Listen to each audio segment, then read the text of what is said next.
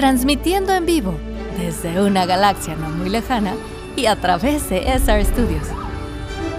El único programa que trasciende en el tiempo, sin necesidad de alcanzar 88 millas por hora. Damas y caballeros, con ustedes su anfitrión, Saúl Ramos.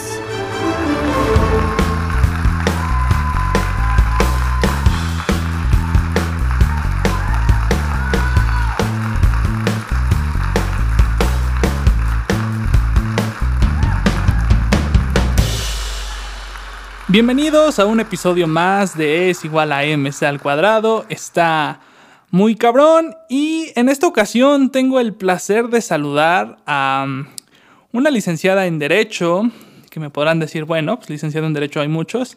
Sí, pero ella aparte de eso se graduó con honores del programa de excelencia de la Universidad de las Américas Puebla y se oye muy refuscado. Sí, también se oye muy refuscado y no me importa, porque también es una experta en el área del tema fiscal y sobre todo es una gran persona. Creo que eso hace falta en los abogados, ¿no? Realmente vocación para ayudar a las personas.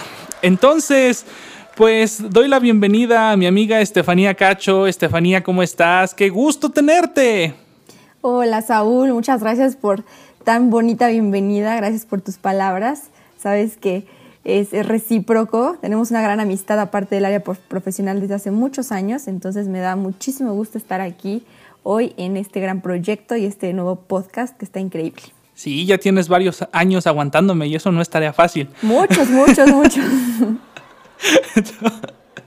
Entonces, pues bueno, eh, pues para lo que te invité en tu área de expertise, me gustaría hablar un poco sobre este tema controversial que se dio a mediados de año, como es este impuesto sobre las plataformas digitales. ¿Qué rollo traen ahí, no? No, es una cosa impresionante. La verdad, cuando yo me enteré que se había aprobado todo esto, dije, no puede ser que en México, en lugar de ir hacia adelante, demos pasos hacia atrás y entonces, en lugar de utilizar la tecnología a nuestro favor, de impulsar a que los usuarios utilicen todas estas plataformas electrónicas, pues para ya dejar de ir físicamente a las tiendas, etcétera, pues ahora vayamos para atrás, ¿no? Entonces, la verdad sí es impresionante y creo que sí es un tema que ha dado mucho de qué hablar últimamente, sobre todo ahora con esta circunstancia de la pandemia, el coronavirus, que la gente está encerrada en sus casas y que pues lo que busca es ganar dinero quizá a través de plataformas digitales, porque pues en persona y físicamente pues estaba imposible, ¿no? Pues sí, y entonces eso es un poco de lo que vamos a hablar. Eh, primero me gustaría poner un poco de contexto, exactamente que nos, que nos explicaras, perdón, qué es, qué realmente es este impuesto. Sí, claro, pues mira, yo creo que para comenzar tendríamos que hacer esta aclaración de que en realidad no es que se haya creado un nuevo impuesto para el tipo de plataformas digitales, sino todo lo contrario. Lo que sucedió aquí es que ahora eh, se decide aplicar impuestos que nosotros ya teníamos, que ya eran existentes en México, a este tipo de mercado. Eh, los impuestos de los que estoy hablando son el IVA, impuesto al valor agregado, que se conoce como un impuesto al consumo, y el ISR, que es impuesto sobre la renta, y es mejor conocido como el impuesto a las ganancias o a los ingresos, ¿no? Entonces, estos dos impuestos que tenemos en nuestro país desde hace ya mucho tiempo son impuestos que antes no se aplicaban al mundo de, las, de la plataforma digital. Y ahora, bueno, yo supongo que con todo esto que sucedió últimamente, bueno, desafortunado, pero todas estas circunstancias que hemos tenido que vivir con esta pandemia, pues resulta que al quedarse la gente en su casa y no poder salir, no poder, no poder pues llevar las funciones normales que realizaban para, para comercio sobre todo, empezaron a hacer muchísimo más uso de las plataformas digitales y medios electrónicos. Por esta razón se disparó muchísimo el, el, porcentaje de dinero que se generaba en el país a través de ese tipo de plataformas. Y bueno, esto encendió obviamente un foco rojo, sobre todo a los legisladores y bueno, Hacienda, y decidieron que era momento de hacer este cambio en esa plataforma, de regular la forma en que se iba a llevar a cabo el funcionamiento de las plataformas y respecto a toda la parte fiscal, ¿no? Porque antes, como te mencionaba, te digo antes, pues las plataformas y toda la parte digital no tenía un impuesto por su uso, nosotros no pagábamos ningún impuesto de ningún tipo, ¿no? Entonces, ahora con esto dicen, bueno, vamos a grabar el uso de esas plataformas, la gente que obtenga ingresos a través de ellas, pues va a tener que pagar el impuesto correspondiente y es así como se decide, bueno, establecer el ISR y el IVA a este tipo de, de plataformas. Sí, y creo que por ahí es donde va un poco el disgusto, porque digo, corrígeme si estoy mal, em, estas empresas están establecidas en el extranjero, ¿no? Entonces, supuestamente las razones por las que se hace esto es para hacer una competencia leal contra las empresas mexicanas que sí tienen que pagar estos impuestos y las que no. Pero, pues, si este es el caso, el impuesto no tendría entonces que verse eh, absorbido por las empresas y no por el usuario final. Sí, claro, creo que de hecho ha sido una de las preguntas que pues más ha llamado la atención últimamente y que se encuentra así como que en el foco. Y creo que no solo en nuestro país, sino en todos los países del mundo, porque es un fenómeno que ha derivado de lo rápido que está avanzando la tecnología. Nos estamos quedando muchísimo atrás y sobre todo la parte legal, ¿no? La tecnología está avanzando más rápido que lo que los legisladores pueden hacer leyes y esto ha generado que se creen lo que se conoce como vacíos legales. Un vacío legal es como encontrarse en el limbo, ¿no? Donde no hay regulación, donde nadie sabe qué está pasando. Y bueno, hasta que ese vacío empieza a crecer, a hacerse muchísimo más notorio, es cuando entra esta parte legislativa a poner un poquito de orden y a poner las reglas de cómo va a funcionar. Y eso es lo que está pasando actualmente en nuestro país. En el caso de México, como se decidió que los impuestos que iban a ser aplicados al uso de estas plataformas iban a ser el ISR y el IVA, bueno, se agregaron las disposiciones correspondientes en cada una de las leyes respectivas. Y así, en, esa, en esos apartados, se decidió estipular quiénes iban a ser los sujetos que iban a estar obligados al pago de estos impuestos. Y por ejemplo, para el caso del impuesto sobre la renta, se decidió que iban a ser aquellas personas físicas con actividades empresariales que enajenen bienes o presten servicios, ya sea a través de plataformas tecnológicas, aplicaciones, a través del uso de Internet, a través de cualquier tipo de, plataforma que utilice esta tecnología, iban a ser los encargados de pagar este impuesto.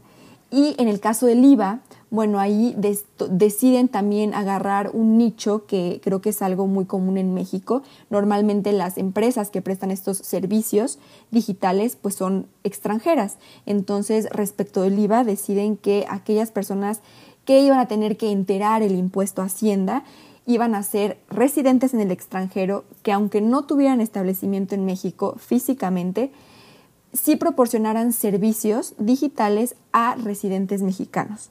Y así es como se decide quiénes van a ser los encargados del pago del impuesto. Y entonces aquí podemos ver que tenemos como dos caras.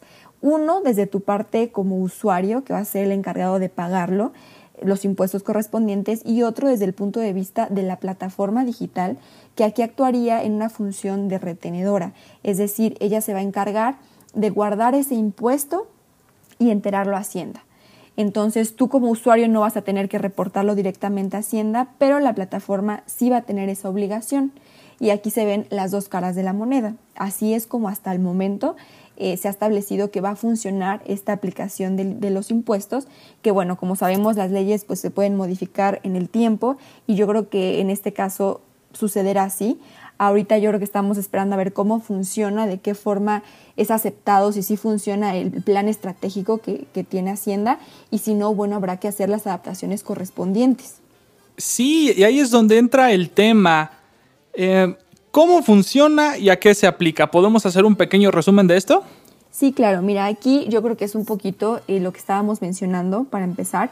Son dos leyes distintas, una es la ley del ISR y otra es la ley del IVA, que son los dos impuestos que vamos a estar sujetos al pago, al uso de las plataformas digitales.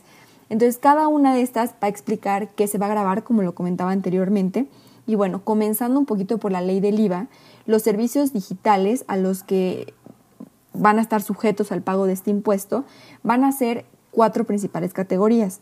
La primera va a ser aquellos que ofrezcan descarga o acceso a imágenes, películas, texto, información, video, audio, música, juegos, todo ese tipo de plataformas, como aquí entraría Netflix, Spotify, Apple Music, YouTube, etc. La segunda categoría van a ser aquellas plataformas que sirvan como intermediario entre terceros y que ofrezcan bienes o servicios. Aquí, por ejemplo, podría entrar em, Mercado Libre, Eh, la tercera categoría habla sobre clubs en línea y páginas de citas. Y la cuarta, bueno, la enseñanza a distancia o de test o ejercicios.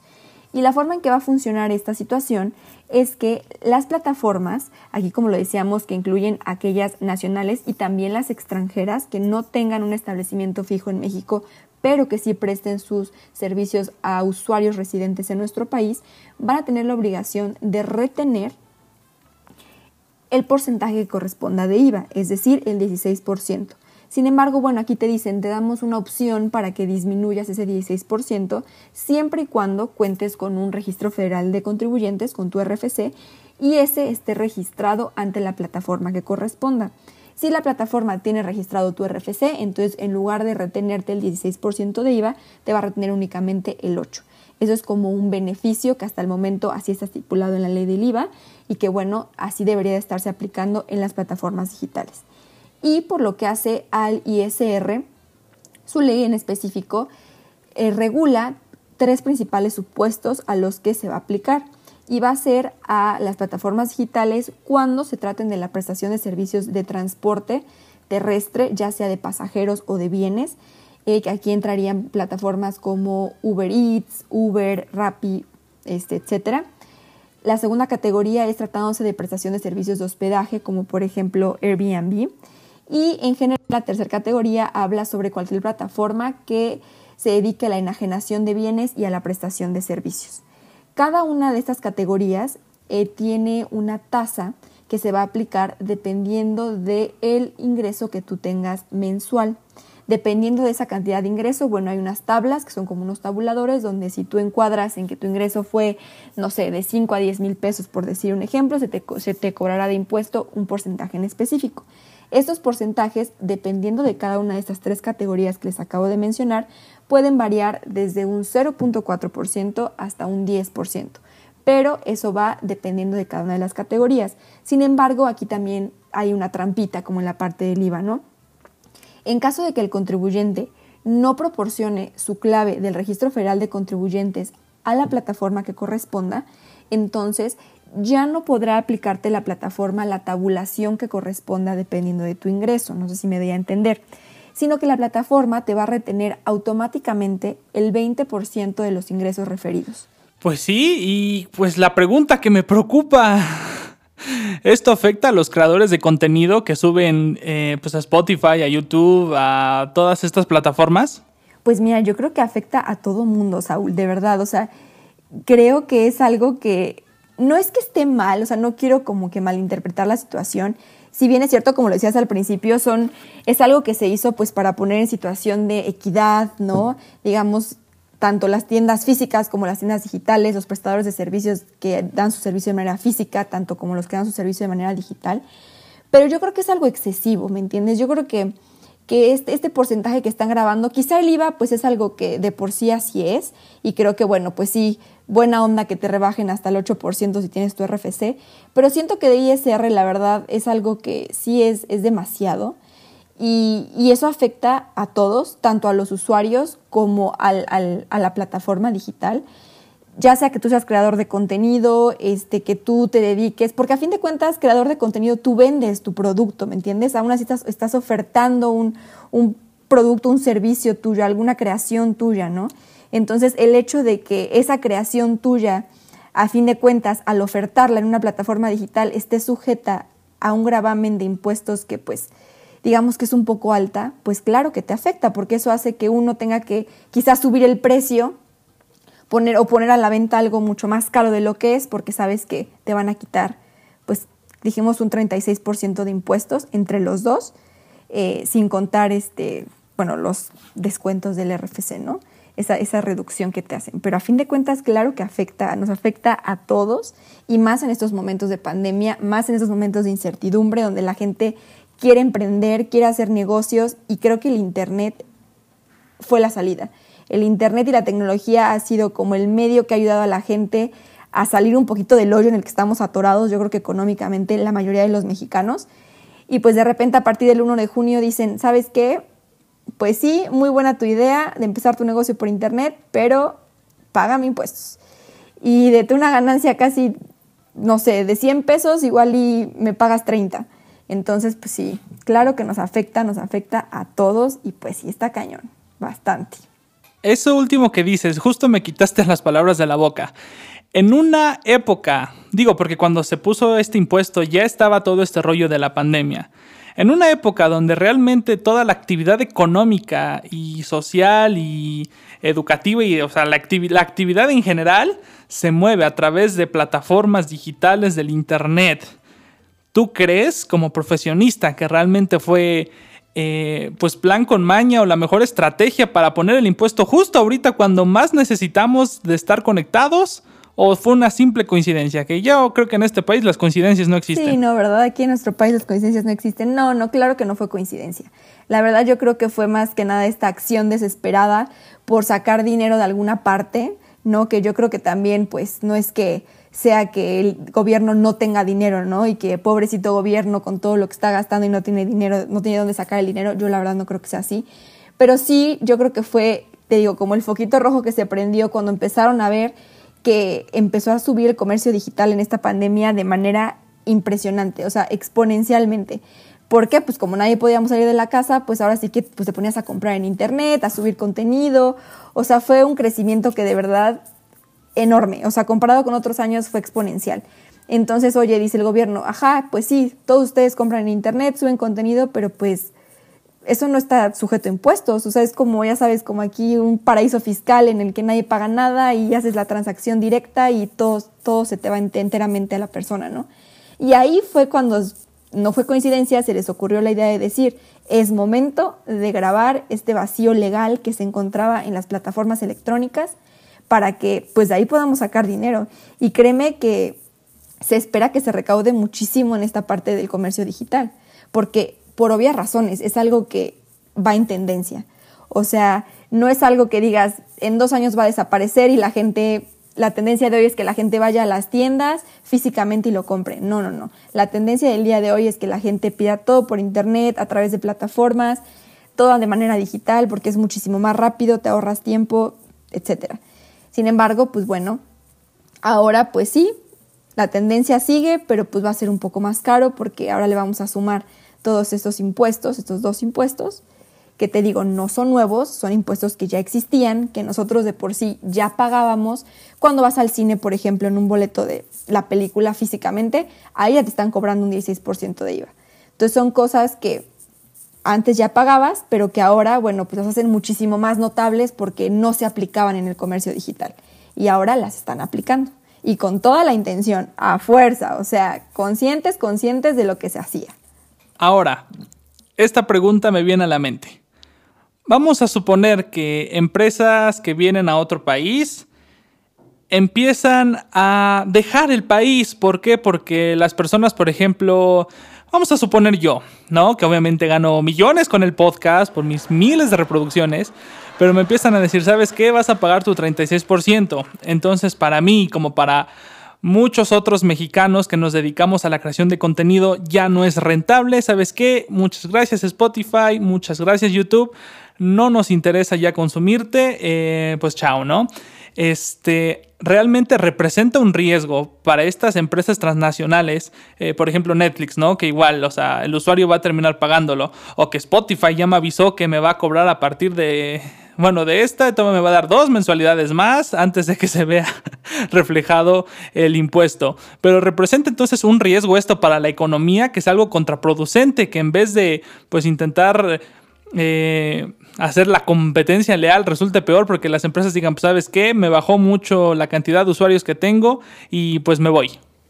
Claro que sí, o sea, es un riesgo que la verdad el gobierno mexicano se está echando a la bolsa y yo creo que está dispuesto a correr y esto porque, por ejemplo, en el caso de Estados Unidos, el cobro de los impuestos a plataformas digitales no lo hace. De hecho, Estados Unidos se opone al cobro de los impuestos a plataformas digitales porque, claro, yo creo que de las empresas más grandes que utilizan plataformas digitales, pues vienen de Estados Unidos, ¿no? O sea, provienen de allá. Entonces, como son originarias de dicho país, Estados Unidos pues las apoya, ¿no? Que creo que es lo que es una buena estrategia para ser honestos y claramente porque como decimos es lo que va en vanguardia, es lo que va en tendencia. Entonces, el hecho de que en tu propio país no estés sujeto a impuestos si tú quieras entrar al mercado de otro y te graben con un 20% de ISR y bueno, el 16% de IVA, que eso te digo de por sí ya lo teníamos que pagar, bueno, antes en digital, en plataformas digitales no, pero pues en todo lo demás sí, pues la verdad es que sí es un golpe bastante grande que, por ejemplo, como dato curioso, Spotify hasta ahorita él, o sea, todavía no dice a sus usuarios, ¿sabes qué? Mi, mi, costo es, no sé, 140 pesos al mes más IVA.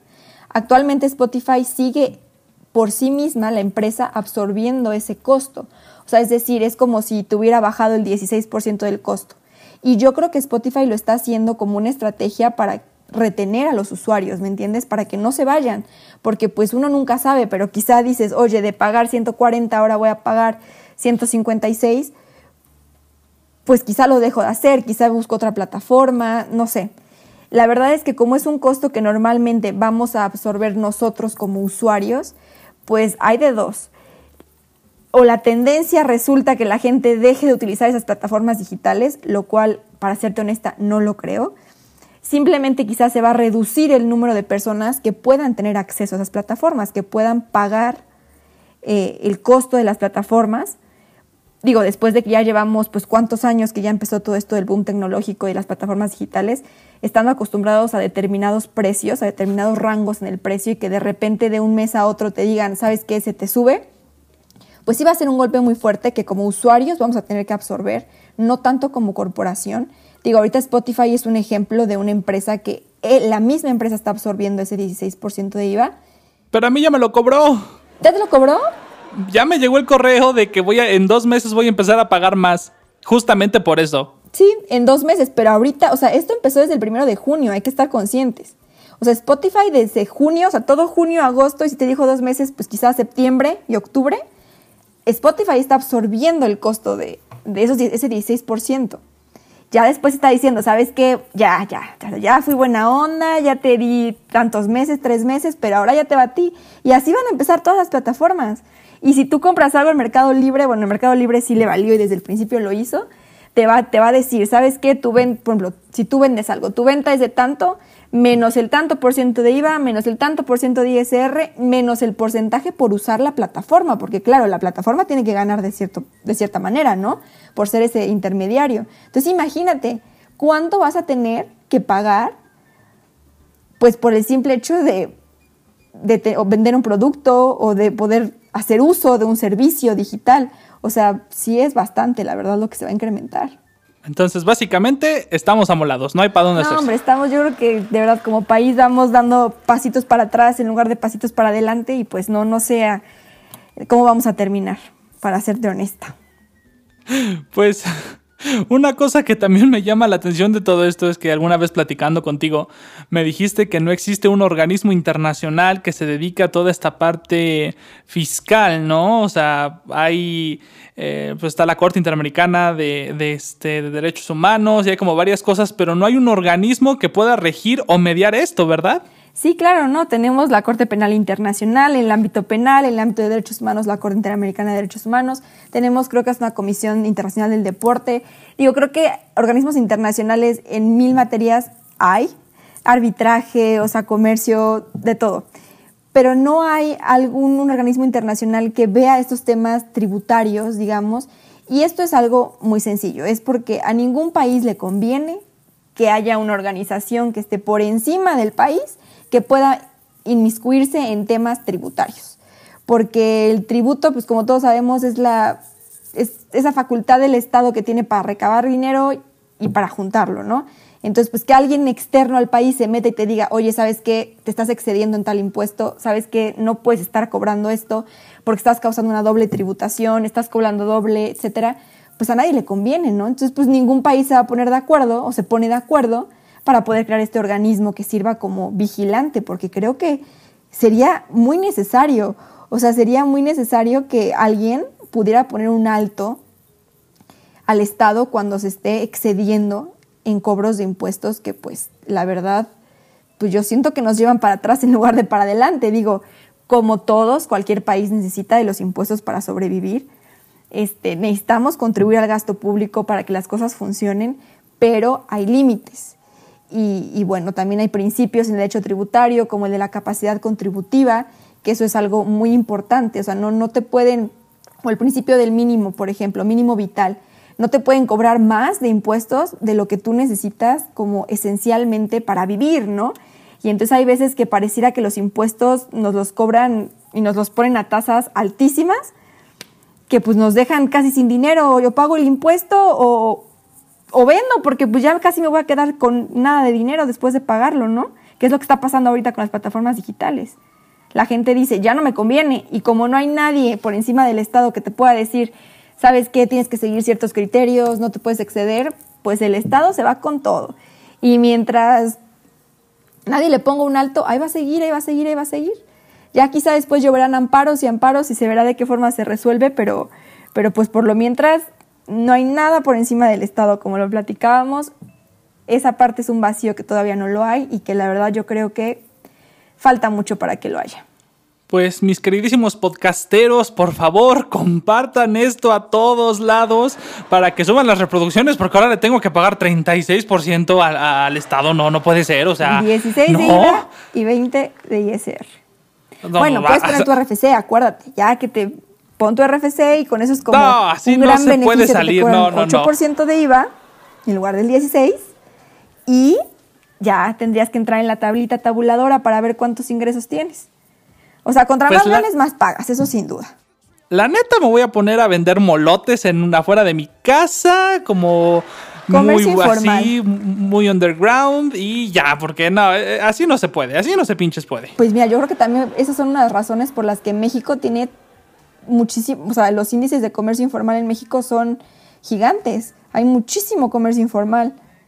Pues, y como no, pues no, no nos echan la mano en nada, o sea, para todo hay que pagar. Para todo hay que pagar. Si respiras, pagas. Para todo, para todo, para todo. Ay, Sí, este sistema Pues, de ¿qué te- fiscalización. Estamos en pañales. Yo, yo siempre he dicho que estamos en pañales y que si bien es cierto, hay beneficios, hay beneficios. Ahorita, por lo menos en la parte digital, sí estamos muy, muy, muy en pañales. Empezando con algo que yo creo que el gobierno está, bueno, a prueba y error, se está arriesgando bastante. Vamos a ver cómo funciona. Yo no creo que quizá las empresas se retiren, porque a fin de cuentas, como lo decíamos, son impuestos que vamos a pagar como usuarios, pero van a ser un gran golpe para nuestra bolsa, para la economía, sobre todo ahora que pues la gente, pues muchos negocios locales físicos han cerrado. Entonces, quizás esas personas que trasladaron su negocio físico a digital, pues no sé qué tanto les esté conviniendo, la verdad. Pues bueno, Molotes está muy cabrón próximamente, cerca de su domicilio. Por Estefanía, no me queda más que agradecerte, gracias por estar aquí con nosotros, compartirnos un poco de este tema que creo que es de interés para todos, porque todos somos consumidores ya de lo digital y pues ojalá que sea lo mejor, porque sí, eh, nos están dando en la torre. Bastante, ni qué hacerle. A trabajar más duro. Pues ya ven, chicos, por favor compartan el podcast para que pueda seguir pagando mis impuestos. Por favor, por favor. Estefanía, muchas gracias. Un abrazote a la distancia y espero tenerte pronto para seguir hablando de algún tema controversial como lo es este. Ay, muchísimas gracias, Saúl. Gracias por la invitación. Creo que me divertí bastante. Fue muy interesante y pues nada, esperemos vernos pronto. Claro que sí, un abrazo. Te mando un beso. Antes de despedirme quisiera hacer unos anuncios parroquiales. ¿Podrían por favor ponerme un tonito, así como de anuncio matutino? Ok, eso me suena un poco a aeropuerto. Pero eh, me gusta la idea. Vamos a agregar un ambiente de aeropuerto. Bien. Vamos a modular un poco la voz, así. Ok, ahora sí parece que estoy en un altavoz de una terminal de aeropuerto. Y una vez más el tonito, por favor. Atención a todos los seguidores del canal. Las transmisiones durante la próxima semana se mantendrán como de costumbre, es decir, episodio el martes y episodio el viernes, mientras que el día domingo 13 de septiembre tendremos un episodio especial para conmemorar el aniversario del lanzamiento de Super Mario Bros. Y el martes 15 de septiembre un pequeño concierto con artistas invitados en el programa para conmemorar el inicio de la Guerra de Independencia de México. Síganme en mis redes sociales, arroba saulramos.media, tanto en Facebook como en Instagram, y muchas gracias por su atención.